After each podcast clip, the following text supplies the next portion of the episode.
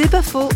La relation aux animaux dit quelque chose de la relation à Dieu. Aline Virda, journaliste et écrivain quand des êtres humains en arrivent à avoir ce discours, moi je reste avec mon animal, il n'y a qu'avec lui que je suis bien, c'est qu'il y a une énorme souffrance derrière et un énorme échec de la relation humaine qui évidemment n'a rien à voir avec la relation qu'on peut avoir avec un animal. Mais néanmoins, l'animal, si on est attentif, peut nous relier au divin parce que l'autre aspect de cette relation au divin, c'est la fidélité, la confiance. Quand je dis à ma chienne juste avant de venir dans ce studio, tu restes, tu m'attends, elle a totalement confiance. Elle sait très bien que je ne vais pas l'abandonner. Donc on est tout le temps avec un chien dans la confiance, la fidélité, le respect.